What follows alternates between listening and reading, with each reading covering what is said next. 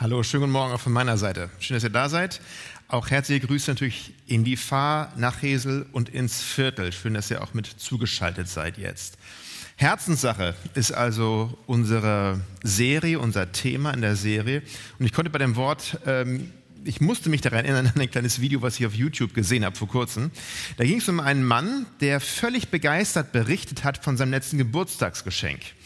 Und er war, ich würde sagen, na gut, eher 50 als 40, schon so, ja, nicht der Jüngste. Ähm, und er war, wie gesagt, fasziniert von seinem Geburtstag geschenkt. Und zwar war es Schloss Grayskull als Plastikbausatz. Jetzt sagen Sie einige vielleicht, Schloss Grayskull nie gehört. Dann seid ihr entweder in einer Gemeinde aufgewachsen oder ihr seid zu jung dafür. In den 80er Jahren He-Man, schon mal gehört von He-Man? Okay, alles klar, hat nicht funktioniert. Ähm, ich habe erst überlegt, auf, bei dieser Gefahr, dachte ich, vielleicht bringe ich euch ein Foto mit von Schloss Grayskull. Dachte ich lieber doch nicht. Nachher beschwert sich jemand, hab schlecht geträumt, sieht zu gruselig aus und so. Ähm, wie dem auch sei, ist eigentlich ein Kinderspielzeug. Aber dieser Mann sagt sich, dieses Spielzeug wollte ich immer haben und ich habe es nie bekommen als Kind. Jetzt also mit im fortgerückten Alter, hat seine Mutter ein Einsehen gehabt und hat ihm zum Geburtstag Schloss Grayskull geschenkt. Jetzt kann er mit spielen, ein Plastikbausatz, kann mit He-Man da rumlaufen und ein Schloss Grayskull spielen.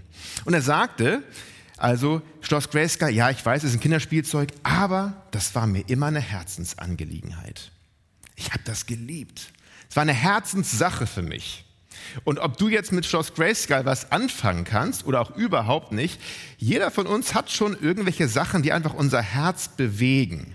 Und tatsächlich ist auch das Komische daran, dass dein Nachbar das überhaupt nicht nachvollziehen können muss, was dein Herz bewegt und was dir eine Herzensangelegenheit ist. Und dein Sitznachbar jetzt gerade hat völlig andere Herzenssachen und Dinge, die ihn bewegen. Das Problem ist nämlich, dass die Dinge, die uns so bewegen, was unser Herz zum zum Ticken, nicht zum Schlagen, aber ihr wisst, was ich meine, im übertragenen Sinne bringt, das sind Dinge, die haben sich manchmal gut versteckt. Die kann man nicht ganz so leicht in die Oberfläche holen. Manchmal sieht man nicht so genau, was bewegt uns eigentlich und warum. Wer hat nicht schon mal irgendwie die Hände über dem Kopf zusammengeschlagen und sich gefragt, wieso habe ich das jetzt gemacht? Was hat mich denn dazu bitteschön getrieben? Was passiert da in meinem Herzen, dass ich dass ich das jetzt gerade gemacht habe. Was ist da los in mir? Da ist ein kleines Rätsel. Wieso ticken wir so, wie wir ticken? Was sind unsere Herzensangelegenheiten? Und es gibt Momente, das ist das Gute, oder vielleicht das, das Schwierige, die bringen das, was so gut versteckt ist in uns, an die Oberfläche. Es gibt Situationen, die, die bringen das nach oben, was ganz tief verborgen ist, was wir auch gar nicht immer kapieren, und die zeigen auf einmal ganz deutlich, das ist es, was dich bewegt. Genau das ist es, was wirklich deine Herzensangelegenheit ist. Wir gucken uns heute mal drei Personen an, die in eine Situation geraten, wo das, was vielleicht verschüttet ist, was gar nicht so für jeden immer ersichtlich ist, was ihre Herzen bewegt, aber auf einmal kommt es nach außen und nach vorne ins Rampenlicht und jeder kann es sehen, das ist deine Herzensangelegenheit. Aha, alles klar. Das ist also dein Schloss Grayskull, was dich wirklich bewegt. Das Erste, was wir machen, das wir uns gleich anschauen, ist also ein gewisser Usa. Aber bevor wir dann in den Text einsteigen und zum ersten Punkt kommen, möchte ich noch gerne beten. Und wenn ihr könnt, dann steht gerne mit mir auf. Lass uns gemeinsam dafür beten. Herr Jesus, vielen Dank, dass dein Wort uns an die Hand nimmt und nicht selten auch uns Dinge und über uns selbst zeigt, dass du uns uns selbst einen Spiegel vorhalten möchtest aus deiner Liebe zu uns, um uns äh, auf Dinge hinzuweisen, die irgendwie vielleicht schräg liegen. Und wir fragen uns die ganze Zeit, was steht da irgendwie zwischen uns? Wieso passieren die Dinge immer so und so? Herr, und du liebst uns zu sehr, um dich nicht darum zu kümmern. Ich danke dir für diesen Text, danke dir für dein Wort. Und ich danke dir für deine Liebe, die uns da durchführt. Sprich du heute zu uns, Herr, durch dein Wort. Amen.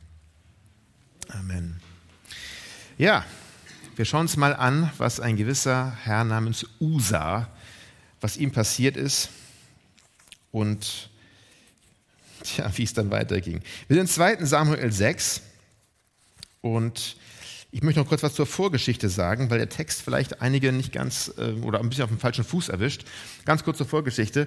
Was war passiert? Das Volk Israel hatte eine Bundeslade. Und die Bundeslade war das heiligste Heilige, was es überhaupt gab in diesem Volk. Die Bundeslade war gewissermaßen die sichtbare, das sichtbare Symbol für die Anwesenheit des unsichtbaren Gottes. Dieser Gott, wie gesagt, Israel, ja, da gab es kein Götzenbild, da gab es nichts, was man sagen konnte, so sieht dein Gott so und so aus, was alle anderen Völker um sie herum hatten. Aber es gab dieses Symbol für Gottes Gegenwart, die Bundeslade. Jetzt gab es ein Problem, und zwar vor einiger Zeit schon, bevor unsere Geschichte einsetzt, ungefähr 50 Jahre vorher, gab es einen Krieg mit den Philistern. Und die Philister haben immer irgendwie Streit gehabt mit den Israeliten. Und sie nehmen die Bundeslade gefangen. Klauen sie einfach, nehmen sie mit. Und die Bundeslade ist weg. Und tatsächlich, ganz eigenartig, erstmal kümmert sich niemand drum in Israel. Sie bekommen einen König, König Saul, und der hat auch das Gefühl, naja, so wichtig Bundeslade ist es gar nicht. Es gibt andere Sachen, die da wichtig sind. Und es gerät so ein bisschen in Vergessenheit. Die Bundeslade bleibt erstmal so ein bisschen außen vor. Dann kommt aber der nächste König, David. Und König David sagt, das Erste, was wir machen müssen, ist, Bundeslade zurück nach Hause holen. Die Bundeslade wird nach Hause geholt. Und hier setzen wir jetzt ein in 2 Samuel Kapitel 6. Da sind wir in Vers 1. Daraufhin rief David erneut alle besonders bewährten Männer Israels zusammen. Es waren 30.000 Mann. Er führte sie nach Baala im Gebiet von Juda. Sie sollten die Lade Gottes holen, die den Namen des Herrn des Allmächtigen trägt, der über den Cherubim thront. Sie stellten die Lade auf einen neuen Wagen, nachdem sie sie aus dem Haus Abinadabs geholt hatten, das auf einer Anhöhe stand. Usa und Achjo, die Söhne Abinadabs, lenkten den Wagen, auf dem sich die Lade Gottes befand. Achjo ging vor ihnen her. David und das ganze Volk Israel tanzten begeistert vor dem Herrn. Sie sangen und spielten auf Zittern, Harfen, Tambourin, Rasseln und Zimbeln.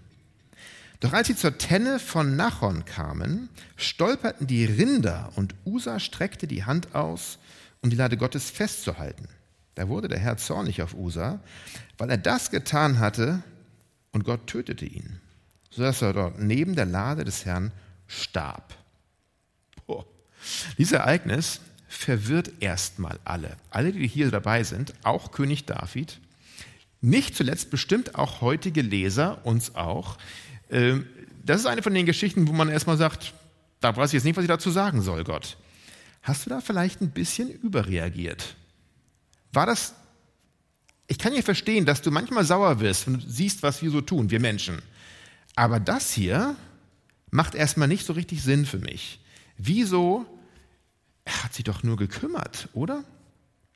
Wieso reagiert hier Gott so heftig und Usa stirbt, weil er die Bundeslade angefasst hast? Nochmal, diese Bundeslade war ein sichtbares Zeichen der Anwesenheit Gottes, des unsichtbaren Gottes. Und die sollte heilig sein. Die sollte ein Symbol sein für das, was man sonst eben nicht so spürbar hat. Und man muss hier nochmal zurückkommen auf die ursprüngliche Anweisung, die Gott seinem Volk gegeben hatte, als er ihnen gesagt hatte, baut euch diese Bundeslade, was damit verbunden ist um zu verstehen, warum das hier alles so genau so passiert, wie es passiert ist. Wir gehen mal in 2. Mose 25. Da lesen wir folgendes. Die Israeliten sollten einen Kasten aus Akazienholz bauen, ein Viertel Meter lang, einen Dreiviertel Meter breit und ebenso hoch. Innen und außen sollen sie ihn mit reinem Gold überziehen und auf der Oberseite ringsum eine goldene Zierleiste anbringen. Jetzt wichtig, lass vier Ringe gießen, sagt Gott zu, zu Mose, die ebenfalls aus Gold bestehen. Sie werden an den vier unteren Ecken des Kastens befestigt, je zwei Ringe an jeder Längsseite. Dann sollen Tragstangen aus Akazienholz angefertigt und mit Gold überzogen werden. Sie sollen durch die Ringe an den Längsseiten des Kastens gesteckt, damit man ihn daran tragen kann. Die Tragstangen müssen stets an ihrem Ort bleiben und dürfen nicht mehr aus den Ringen herausgezogen werden. Da wird, ein, da wird ein viel ein Akzent draufgelegt über diese Ringe und die Stangen. Ganz wichtig, muss unbedingt dort bleiben. Nochmal, es geht hier um nicht irgendeinen Kasten, nicht um irgendeine Kiste, einen Koffer oder einen Schrank. Hier geht es um die sichtbare, ein sichtbares Symbol für die Anwesenheit Gottes. Heilig ist das Gegenteil, kann man vielleicht sagen, von gewöhnlich. Gewöhnlich haben wir überall. Gewöhnlich haben wir überall in unserem Leben. Gewöhnlich kann man mal an die Seite stellen und mal wieder rausholen, aber heilig ist was anderes. Und deswegen sollte man diese Lade nicht einfach so anfassen wie einen gewöhnlichen Gegenstand. Die Priester, und es waren auch nur Priester, die sie überhaupt tragen durften, die sollten sie noch nicht mal berühren, sondern eben nur mit Stangen auf den Schultern tragen, damit man die, die Lade selbst nicht berührte. Heiligkeit. Dass Gott anders ist als wir, als unsere Welt, als das Gewöhnliche um uns herum. Ähm, was Heiligkeit bedeutete, das war in Israel zu diesem Zeitpunkt in Vergessenheit geraten. Was Heiligkeit heißt, hatten Leute irgendwie vergessen. Und letztlich ist es auch so nur eine Kiste halt wie jede andere. Oder? Das hat man bei Saul gesehen. Naja, holen wir später irgendwann mal. Mal gucken, wenn, wenn wir Zeit haben dafür. Und ganz so ist es auch so bei den Leuten offensichtlich im Volk so durchgesickert. So geht man halt mit Dingen um. Und es ist Vergessenheit geraten, was Heiligkeit bedeutet. Was heißt es, was dafür stehen soll hier? Mal, ich will mal drei Punkte ansprechen, die das hier deutlich machen, wo jetzt hier der Fehler liegt. Diese Kiste, so haben Sie vielleicht gedacht, wenn man es nur als eine Kiste bezeichnet, ja, wie das aussieht, wenn man Heiligkeit vergisst. Mal ganz ernst, diese Kiste kann man ja eigentlich viel bequemer transportieren, indem man ihn einfach auf den Wagen stellt. Oder? Ähm, Stangen auf den Schultern. Vielleicht damals bei Mose, ja, da musste man Stangen tragen. Vielleicht. Jetzt haben wir heutzutage tollen Wagen. Viel, geht viel bequemer, geht viel leichter. Ist nicht auch ähm, das Entscheidende, haben Sie vielleicht gedacht, dass das Ding endlich zu Hause ankommt? Geht es nicht darum. Man muss aber mit der Zeit gehen und mal ein bisschen praktisch denken vielleicht. Warum der ganze Aufwand? Stangen und Ringe, das war damals, brauchen wir jetzt nicht mehr. Ähm, heutzutage, haben Sie vielleicht auch gedacht, haben wir nämlich so einen tollen Wagen. Möglicherweise gab es damals die, diese Regelung, weil sie es nicht besser konnten, weil man nicht sowas hatte. Wir haben das Rad erfunden mittlerweile. Nee, gab es auch damals schon. Aber heute haben wir einen schönen Wagen und äh, da muss man mit der Zeit gehen. Das Leben wird einfach viel einfacher. Oder? Und was könnte wohl wichtiger sein als unsere Bequemlichkeit. Und spätestens jetzt, denke ich so, sind wir wohl bei uns zu Hause, in unserer Gegenwart angekommen. Was könnte wohl wichtiger sein als unsere Bequemlichkeit? Gibt es nicht einen Grund dafür, dass man sich das Leben einfacher machen kann? Warum so umständlich, wenn es auch besser geht, sogar schneller geht mit einem Wagen? Warum denn tragen?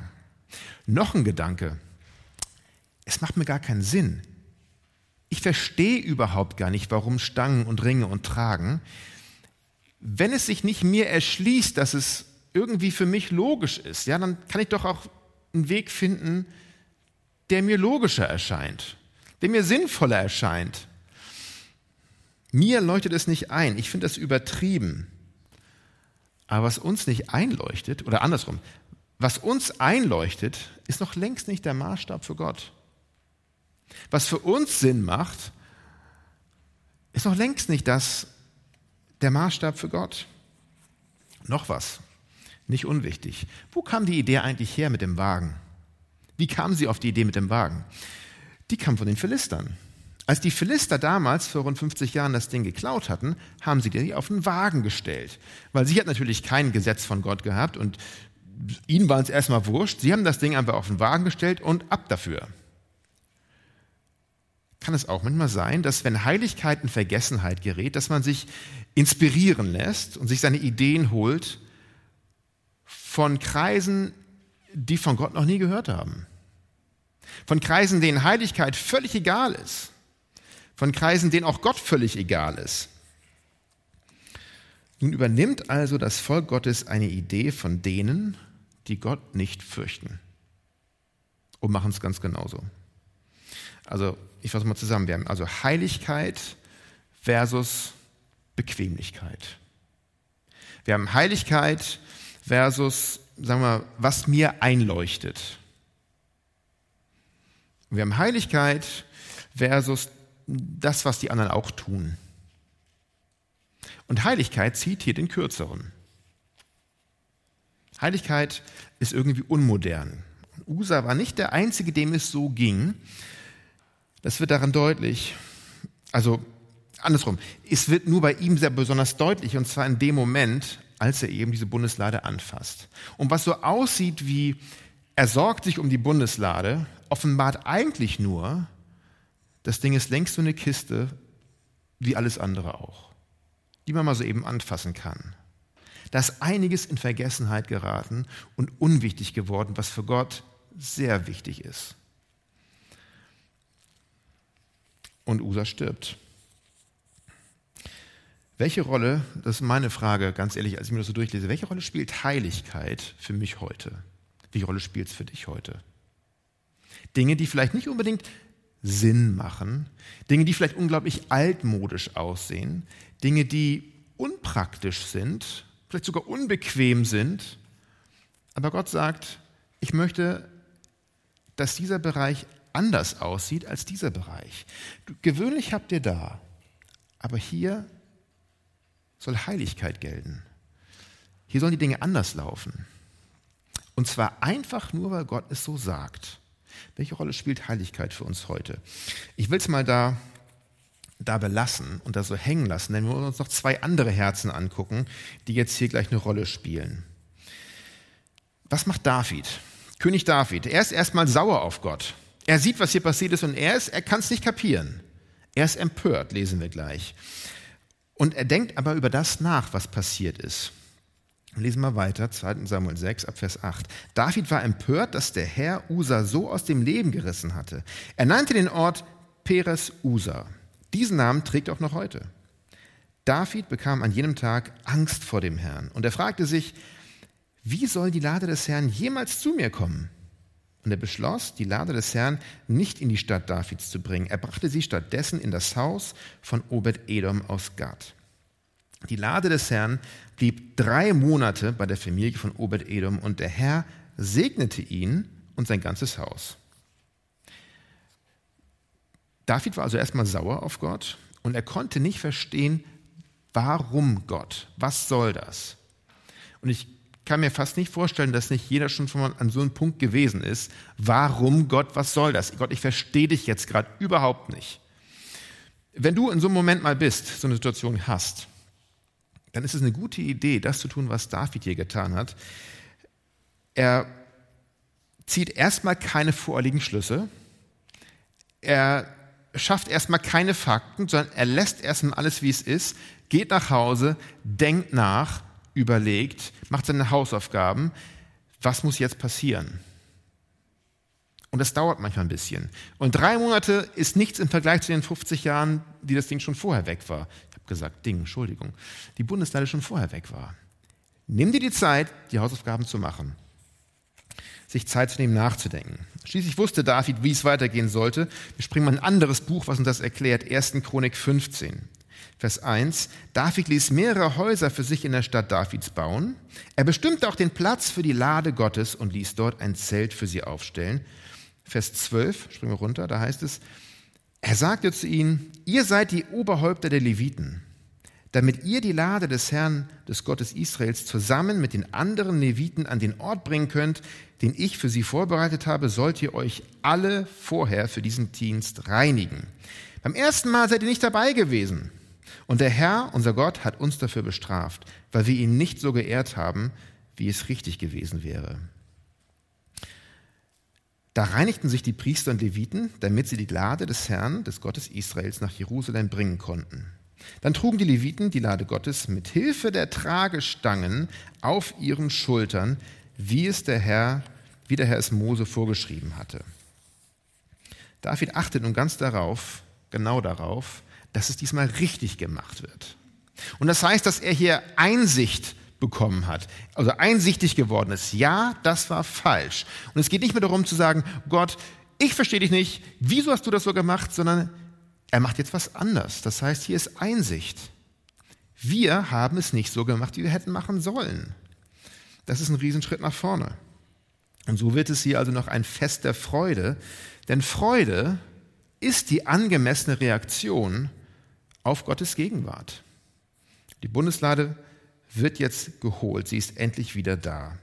Aber Davids Freude, komischerweise, Davids Freude, die wir gleich sehen werden, ist genau das, was eine andere, Position, eine andere Person in eine Position bringt, dass jetzt ihr Herz offenbar wird.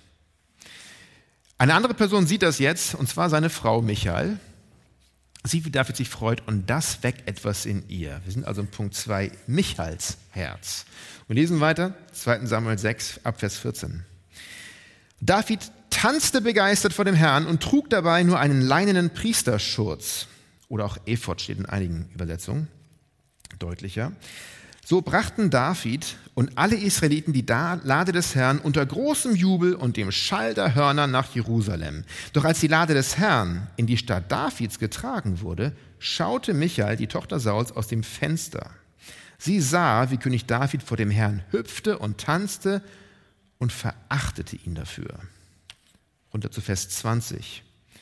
Als David nach Hause zurückkehrte, um seine Familie zu begrüßen, kam Michael, die Tochter Sauls, ihm entgegen und sagte, wie würdevoll der König von Israel heute aussah. Er hat sich vor den Mägden seiner Untertanen entblößt, wie es nur einer tut, der keine Scham kennt. Ich denke mal, wir kennen alle Castingshows. Vielleicht nicht He-Man, aber Castingshows kennt ihr?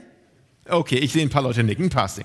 Vielleicht zumindest davon gehört, wenn noch nicht selbst angeguckt. DSDS oder Voice of Germany oder sowas. Ich weiß, ich bin auch kein Fachmann darin, aber ich habe es mir sagen lassen, gibt sowas. Es gibt Menschen, die gucken sich mit Absicht bei solchen Castingshows nur die ersten paar Runden an. Warum? Weil sie dabei sein können, wie sich andere bis auf die Knochen vor dem ganzen Land blamieren. Es ist schrecklich, ja. Da denkt man, das sind jetzt Leute, wo sind eure Freunde? Habt ihr keinen Freund, der euch mal gesagt hat, Mensch, du, ey, tu dir es nicht an. Bitte, du kannst es nicht. Du kannst nicht singen, geh da nicht hin. Und sagen, doch, ich habe einen Traum, ich will Sänger werden. Und sagen, nein, dieser Traum sollte sterben, lass es. Aber sagen sie, lassen nicht beirren, sie gehen zur Castingshow und es wird schrecklich. Manche Leute gucken sich das an aus Spaß, andere sagen, ich kann es mir nicht antun, das tut mir weh, mir das anzugucken, wenn man sich so blamiert. Und wir haben im Deutschen ein wunderbares Wort dafür, nämlich Fremdschämen. Ja, kennt ihr das? Wo du denkst, oh nein, bitte, hör auf, es tut mir weh. Wenn ich das sehe, was, ich mache gar nichts, ich sitze nur hier, aber es tut mir weh, wenn ich sehe, wie du dich blamierst. Michael erlebt genau das. Fremdschämen. Und es ist ihr Mann, ja natürlich. Sie blamiert sich überhaupt nicht. Sie ist in sicherer Entfernung in ihrem sicheren Haus hinterm Fensterladen, aber sie sieht ihren Mann, den König, der sich hier so benimmt und Fremdschämen. Was genau quält Michael eigentlich so hier in diesem Anblick? Wir gehen mal kurz in den Text rein. In Vers 14, da lesen wir, dass David nichts anhatte als einen leinenen Priesterschurz. Wie gesagt, ein sogenanntes Ephod. Nun, Ephod ist das liturgische Gewand der Hohepriester oder des Hohepriesters. Und das heißt, David ist hier nicht nackt. Darum geht's nicht. Es geht darum, dass er ähm, nackig durch die Gegend hüpft sondern dass er sich so anzieht wie ein Priester und eben nicht wie ein König. Aber er ist doch der König. Er hat hier würdelos gehandelt, weil er ist nicht äußerlich so, wie er es sein sollte als König. Man erwartet was anderes von dem König. Er hat sich angezogen wie ein Priester, weil sich, er sich mit denen jetzt hier gerade identifiziert. Er ist doch was Besseres als ein Priester, oder? Und das stört Michael. Vers 20 lesen wir, David hätte sich, sagt sie, vor den Mägden seiner Untertanen entblößt. Und das heißt hier nicht, ganz wichtig, das sagt nicht, dass er nackt war, haben wir schon geklärt. Darum geht es hier nicht, sondern man kann an Parallelstellen zeigen, mit Entblößen ist hier mehr gemeint, das Innere wird sichtbar. Du lässt das Innerste raus, David. Du zeigst deine Freude wie so ein Kind, hab ein bisschen mehr Würde. Als erwachsene Menschen wissen wir, was Würde ist. Man hat ein paar Deckel auf dem, wie es eigentlich in einem aussieht, oder? Man lässt nicht alles so raus. Das ist würdelos. Machen kleine Kinder. Und besonders du als König, kehr dein Innerstes nicht so nach außen. Das ist daneben. Hat keinen Anstand. Also, wir erwarten von dir ein bisschen mehr Würde. Ich erwarte, sagt Michael, ein bisschen mehr Würde von dir. Und Das Schlimme ist, dass nicht nur seine Untertanen, sondern das ist der Punkt des Argumentes, selbst die Untersten der Untersten, die Mägde noch der Untertanen, die sehen das Innerste von dir, die sehen dein Herz hier. Das ist peinlich, David. Ja? Also mach dich nicht so, so verletzlich vor den Leuten. Zeig nicht jedem, wie du dich fühlst. Peinlich, würdelos. Michael zeigt hier mit der Art und Weise, wie sie reagiert, dass sie tatsächlich ganz nach ihrem Vater kommt, König Saul. Den hatten wir hier vor ein paar Wochen zu fassen. Und das war jemand, der besessen war von der Frage, was denken die anderen von mir? Und der viel mitgebracht hat. Man müsste meinen, die anderen haben eine hohe Meinung von ihm gehabt. Und trotzdem war er zerfressen von der Frage, was denken die anderen von mir? Finden die mich gut genug? Sind die anderen zufrieden mit mir? Was sie nicht so sehr interessierte war, was denkt Gott von mir? Ist Gott zufrieden mit mir? Und das ist äußerst schwierig. Und auch Michael geht den gleichen Weg hier. Nicht, was Gott dachte, ist wichtig, sondern was die Leute dachten. Menschenfurcht kann unheimlich toxisch sein.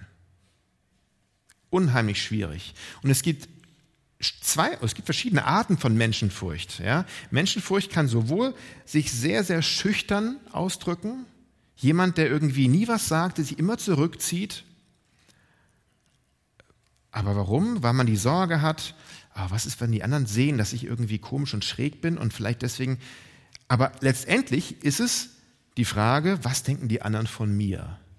Da ist eine Ehrfurcht vor der Meinung der anderen über mich. Und deswegen werde ich schüchtern und zurückgezogen und lasse niemanden irgendwie was sehen von mir. Es gibt auch die extrovertierte Form von Menschenfurcht. Jemand, der sich sozusagen, der so engagiert ist, um, das, um die Anerkennung der anderen zu eifern, kann sich sehr anders äußern und trotzdem ist immer die Frage, was wollen die, was denken die anderen von mir? Die anderen haben den Schlüssel in der Hand, um mir zu zeigen, dass ich ein toller Typ bin, dass ich wertvoll bin. Die anderen definieren mein Selbstwertgefühl. Und das ist äußerst schwierig. So viel Macht sollten wir niemandem geben über uns. Die Macht, dass, dass die Meinung des anderen mir sagt, was ich wert bin. Nur der, der uns geschaffen hat, sollte sagen dürfen, was wir wert sind. Nur der, der uns geschaffen hat, der uns, woran wissen wir das, was der sagt über uns? Er hat uns in seinem Ebenbild geschaffen. Das sagt uns, was wir wert sind. Und mehr noch, er hat sein Leben für uns gegeben am Kreuz. Das sagt uns, was wir wert sind. Nicht die Meinung von anderen. Menschenfurcht ist eine schmerzhafte Sackgasse. Und dort finden wir Michael. Wir gehen mal zum dritten Herz. Davids Herz. Vers 21. Doch David gab Michael zurück ich habe vor dem Herrn getanzt, der mich vor deinem Vater und seinen Nachkommen erwählt hat. Der Herr hat mich zum Anführer seines Volkes Israel gemacht. Ja, vor ihm will ich auch künftig tanzen. Und ich bin sogar bereit, mich noch tiefer zu erniedrigen als diesmal und demütig von mir zu denken. Aber bei den Mägden, von denen du gesprochen hast, werde ich das Ansehen gewinnen. Tanzen ich, ich gebe zu, bei Tanzen scheiden sich die Geister. Ja? Und ich sehe ein paar Leute schmunzeln. Ich muss so kurz gestehen, ich bin kein großer Tänzer vor dem Herrn, ganz ehrlich. Ja? Es gibt manche Leute, die haben das, die sind einfach gut in Tanzen, die können sich bewegen, okay, und die haben das. Ich denke manchmal, es gibt Leute, die gehen durchs Leben und es ist andauernd als Soundtrack ein Song von den Bee Gees hinter ihnen und die bewegen sich einfach cool. Die haben ein gutes Körpergefühl, die können sich bewegen und tanzen. Und dann gibt es Leute so wie ich, die sind eher so hüftsteif geboren, ja, und vielleicht gehörst du auch dazu. Und tanzen ist nicht so unser Ding, ja. Und wenn du es hier liest, sagst du, David, okay, war eine andere Zeit, vielleicht andere Kultur. Wichtig ist hierbei geht es nicht um Begabungen oder Kultur oder Hobbys oder so. Hier geht es um eine zutiefst geistliche Sache. Und wenn Tanz nicht so dein Ding ist, lass dich nicht davon abschränken, worum es hier ging. Hier geht es um etwas Geistliches. Die entscheidende Frage ist, was genau hat David zum Tanzen gebracht? Was war das? Nochmal zurück zum Anfang der Geschichte, zu Usas Tod. Usa war tot und David war entsetzt. Wir sehen Davids Gefühl. David ist bestürzt und er ist sauer und entsetzt. Und dann geht er nach Hause und ihm wird etwas klar, er denkt nach, er besinnt sich. Da passiert so viel in diesem Typen in David. Was er als König falsch gemacht hat, wird ihm bewusst. Reue, Buße. David versteht, was er falsch, was er anders machen muss, was er tun muss, um konkret jetzt Gott gehorsam zu sein. Wir haben es gerade gelesen. Ihm wird das klar. Wie, was muss ich tun, um Gott gehorsam zu sein? Und dann macht er das. Und dieser Gehorsam ist die Grundlage für Davids Freude. Und ich habe echt gegrübelt. Ich habe mich selbst gefragt, können, kann ich das, können wir das als Erwachsene oder doch, keine Ahnung, als Deutsche oder Norddeutsche, können wir das nachvollziehen so leicht? Dass Gehorsam die Grundlage sein kann für Freude. Es ist ein bisschen her aber so in einem bestimmten Alter, wo Kinder so vielleicht so drei sind, nicht zu jung, aber auch noch nicht zu alt, da kann man was beobachten, was Tolles. Und ich kann mich an eine Situation erinnern, da hatte ich eins unserer Kinder gefragt, kannst du mir bitte einen Schlüssel holen? Mein Autoschlüssel liegt da hinten. Und ich weiß, das Kind war alt genug, um gehen zu können, weiß auch, was ein Schlüssel ist, kann ihn auch hochheben und ist dann hin und hat mir den Schlüssel gebracht und hat gesagt, hier Daddy. Unsere Kinder sagen Daddy. So, okay gibt den Schlüssel in die Hand und strahlt dabei übers ganze Gesicht. Und nicht, weil den Schlüssel holen bedeutet, oh, guck mal, das kann ich schon. Darum ging es gar nicht. Das Entscheidende war, ich habe genau das gemacht, was Daddy mir gesagt hat. Ich habe es genauso gemacht oder genau so drin, in der Mitte von dem Willen Papas. Und das war eine Grundlage für Freude.